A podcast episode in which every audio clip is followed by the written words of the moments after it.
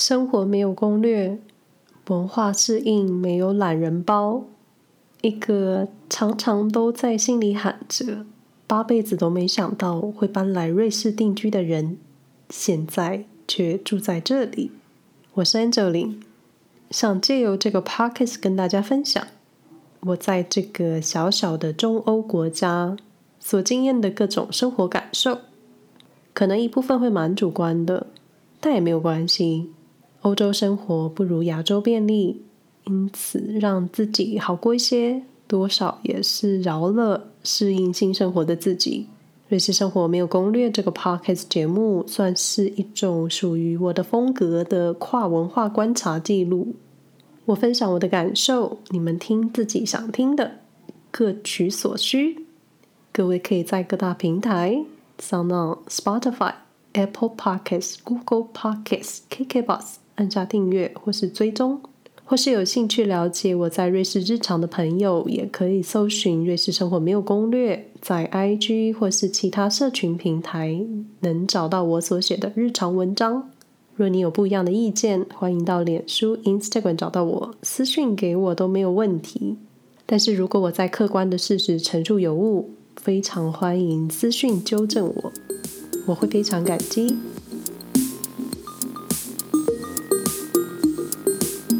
一年了，学德文好像都没有这么努力的我，居然做这个 podcast 做了一年。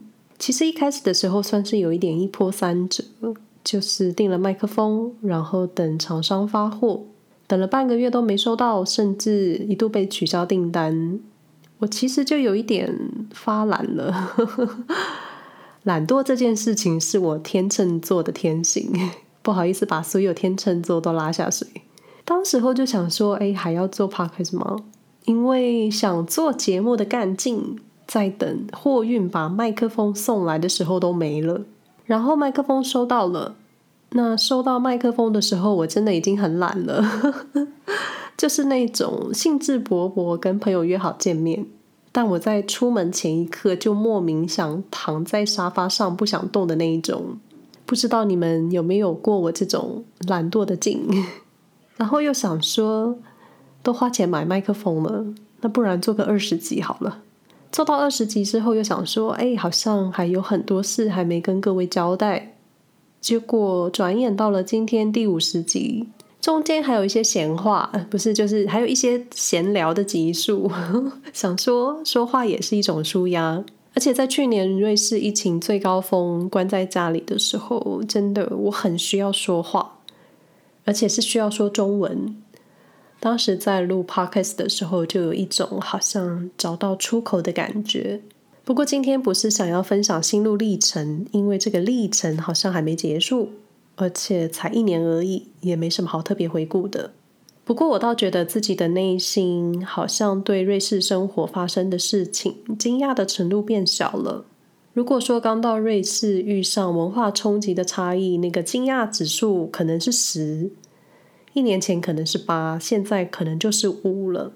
就一种很多事情好像也没什么好大惊小怪，就像现在看到满地口香糖渣，我都觉得哎呀，就这样了，瑞士就是这样了。跟一开始到瑞士以为他们是地砖花纹，后来发现是口香糖渣的时候，那个惊讶就变得好小好小。这样子是不是就很可能会少了一些分享的乐趣？或说，这算是已经融入瑞士生活了吗？还是对于很多事情已经见怪不怪？就我也不知道，也不确定是不是有一种因为离开家乡要适应新生活，你就不是很想去融入，或是真的去习惯新的地方？也有可能是我自己害怕忘记，害怕忘记生活在台北的感受吧。所以很多时候都是。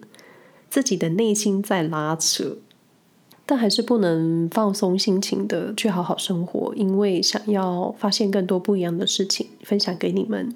但就如 Pocket 的标题，我个人觉得各种生活都没有攻略。像生了孩子，你可能照书养，但你的孩子不是大家的孩子，也不是书本作者的孩子，不可能照书就能养成一样或是你想要的孩子。攻略只是参考，你跟着旅游部落客走了一样的行程，但你所感受、所看到的风景不可能一样。这就是我想跟大家分享的。生活在瑞士这个几乎所有人都觉得非常美好的地方，偏偏我就不这么认为。哪有这么好？你看到的，我看到的，或说你想看到的，跟我体悟到的都不一样。也许同一件事情，我们各自解读、消化之后，结论会完全不同。就保持自己思考的能力，我也尽量呈现客观的事实。后来我发现做 podcast 之后，有时候会收到一些同样住在瑞士的朋友的讯息，可能是刚搬到瑞士，无意间听到这个节目，或是住在瑞士好长一段时间的朋友也收听我的节目，听到一些雷同的情境，会分享给我，大家觉得有共鸣的地方。我收到讯息的时候都很感谢，虽然我每次都觉得好像都没人听我的节目。但知道有认识的人在听的时候，我又有一点害羞的不知所措，而且我也确实不太清楚听这个 podcast 的朋友的轮廓，但也没关系，各位有问题再私讯给我就好了。可确实，这个节目开宗明义告诉你，不会帮助你适应瑞士生活。也不会分享任何你们想象中的瑞士，就很怕大家走错地方。因为之前也有一些住在欧洲其他国家的听众会想问一些在瑞士的问题，但是问题太深奥，就不适合我这种新手帮忙，所以其实也帮不上忙。不过瑞士入门的基本知识我倒是还能解答，但是进阶班的问题我就爱莫能助。但我很能了解刚到一个新的环境，急着想知道各种解决方案的心情，所以一般有人会问我瑞士的问题，我都尽可能回应。但有时候可能还会过度热心。当然，没有人义务照顾你，即使是来自同一个家乡，也没有人义务真的要照顾你。就是这是我自己的想法。也许刚到一个新的地方，我们就说瑞士好了。刚搬到瑞士，你可能认识了新朋友。一旦有了新朋友，你可能任何问题都会想要缠着对方问。但就是每个人都有自己的日子要过，不可能随时都照顾你。当然，我懂那种抓到浮木的感觉，但是浮木毕竟只是浮木，你想游泳还是得自己学。我刚来的时候没有认识多少人，现在好像也没有太多，比较多都是网友。那交朋友这件事就是缘分，这个交给天。可是，一些生活常识还是有一点攻略可循。虽然这好像跟 Podcast 主题有点冲突，但是多少还是有一些让自己准备新生活以及适应新生活的方式。我觉得到一个新地方，会有一些跟生活上息息相关的法律规定，你需要知道，或是你需要有一个概念，像是瑞士保险或是入境规定这种你肯定要了解的东西。虽然我们有网络文章可以参考，但这样就只是参考一个人的讯息，所以我强烈建议在脸书上搜寻在地人的社团。Facebook 上有几个瑞士相关的社团，我会建议未来准备到瑞士定居的人来读书或是短期停留都可以加入，像是 Taiwanese in Switzerland。虽然这是私人社团，但是一般提出申请，我觉得都可以加入。那加入社团之后，你可以自我介绍，在自我介绍的时候可以提到你居住地，相信会有同一个区域的朋友会来把你领走，约出来喝咖啡。同时，你也可以在社团发问各种问题。不过，我觉得最好在发问问题之前，先找一下历史贴文，因为你会有的问题，相信很多人都曾经有过。所以，找一下历史贴文参考解答。如果还是找不到自己想要的答案，这时候再把自己的问题分享出来，就会有很多热心的朋友抢答。虽然我非管理员，但是我觉得有礼貌的问问题是很重要的。因为有求于人，多少都要有点礼貌吧。毕竟没有人有义务要帮你解决问题。我曾经在这个社团问过瑞士的健康保险问题，还有翻过一些历史记录是跟语言中心有关的。所以其实很多问题算是蛮重复的，所以建议先找历史贴文会比较省时间。另外，脸书上也有瑞士各种旅游景点以及生活情报的社团。也有给台湾孩子的中文故事会，或是苏黎世妈妈社团这种项目分得很细的，寻找你想要的关键字，就可以找到你想加入的社团。后来发现，真的蛮多跟瑞士有关的社团，或是个人脸书粉丝页，有一点出乎我的意料，有一点出乎我的意料。可能我自以为瑞士真的很小众。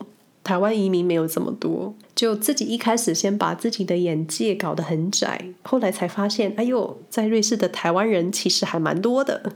人多就会有各种需求，也会有各种相互帮助。那在异地是很容易透过社团活动认识其他的同乡人，借由活动认识新朋友，然后慢慢打开自己的社交圈。当然，你也能找到一些跟瑞士相关的粉丝专业。可能管理者分享他们看到的瑞士生活，或是更新自己的生活讯息，但粉丝页毕竟是个人管理，可能分享的内容跟适应瑞士生活没有太大的关系。我觉得这些人肯定就是在瑞士生活一段时间了，所以对新手来说帮助可能不太大。当然，很多事情早一些知道，然后当类似的事件发生在自己身上的时候，你内心就稍微有个底。所以很多时候我都会很希望，当初如果来瑞士的时候也有其他人前来认领我，好像就不会走太多冤枉路，或是对瑞士的印象可能就会好一点吧。刚搬到瑞士或是到任何新的国家，你最常去报道的地方肯定就是地方政府。在瑞士，你需要登记入住，还有很多文件要办理。这个时候可以留意办事的柜台，因为柜台前面都会有一些活动讯息的小本本，类似里民活动讯息或是语言课的简介可以拿。我记得瑞士的政府单位语言课程都很便宜，但是时间很短。你可以认识新来的移民朋友，但是学德语的速度可能就没有这么快。虽然知道有这个课程，但我本人从没参加过，所以无法告诉你们到底好不好。其实像是地方政府常常会组织一些活动让新移民参加。就我所知，苏黎世市政府会提供一些市区导览，还有一些生活教学，像是垃圾分类回收的规定，是不是？不是我爱提瑞士的垃圾分类，因为在瑞士生活。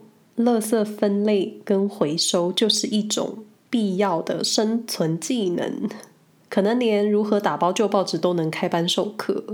那除了网络可以找到生活攻略，如果你幸运的话，你有非常热情或是好相处的瑞士邻居。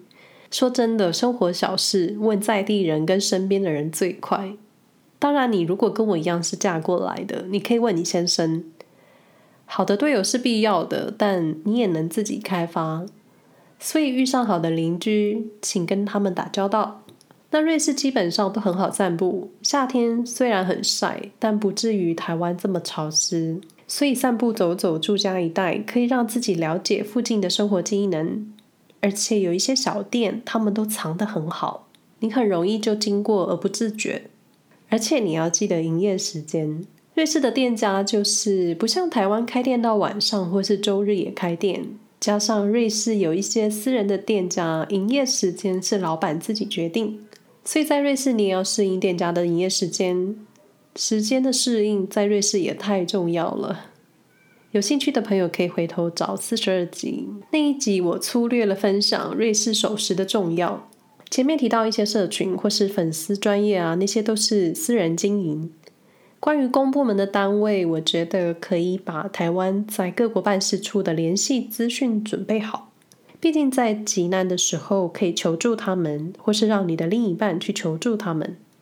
台湾在瑞士的办事处叫做驻瑞士台北文化经济代表团，你知道的，没有所谓的外交大使馆。驻瑞办公室我没有找到他们的粉丝专业，但是他们有个 IG。IG 更新的内容也很官方，所以参考就好。不过在官方网站上有个问答集的栏位，里面有瑞士生活的一些问答，可以让新手注明参考。如果不想跟着母语同乡一起适应生活，你可以跟着你的外籍另一半，或是如果你是留学生，可以跟着本地的同学一起适应生活。但其实很多时候，本地人都有自己熟悉的生活圈了。所以经常会听到很难交瑞士朋友啊，或是瑞士人很难交朋友。哎，这两个好像是一样的，就是人家已经有很稳固的生活圈，想打进别人的圈圈，你就需要花时间经营。很多人一开始就放弃了，或是根本觉得很难，所以也不做。但交朋友就跟谈恋爱一样啊，你情我愿，所以不是你想要就可以。所以这时候理所当然，一般会聚在一起打怪的，都是相同背景的移民、外籍太太，或是来自世界各地到瑞士念书的海外学生。那想走出非母语圈，你可以参加一些非中文派系的活动，好比 Meetup 或是 Internet 网站。这两个网站都是国际性的社群活动网站，可以筛选你想参加的活动主题或是语言交换，然后去参加活动认识朋友，或是再缩小一点范围，可以 Google 搜寻 International Cafe。这类活动是让新移民或是搬到新的城市的人固定到一家咖啡厅，语言交换或是语言不交换就讲德文。这类的活动其实都蛮多元的，但最终如何适应生活，都是取决于你是一个怎么样社交个性的人。像我就是社交开窍的比较慢，算是比较慢熟的一个人。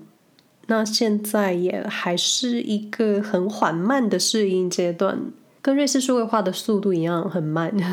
但说真的，找到自己最舒服的步骤去适应新环境，或是适应任何事情，才是你最好的攻略。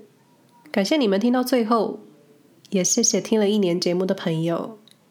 那我们下回再说喽，拜拜。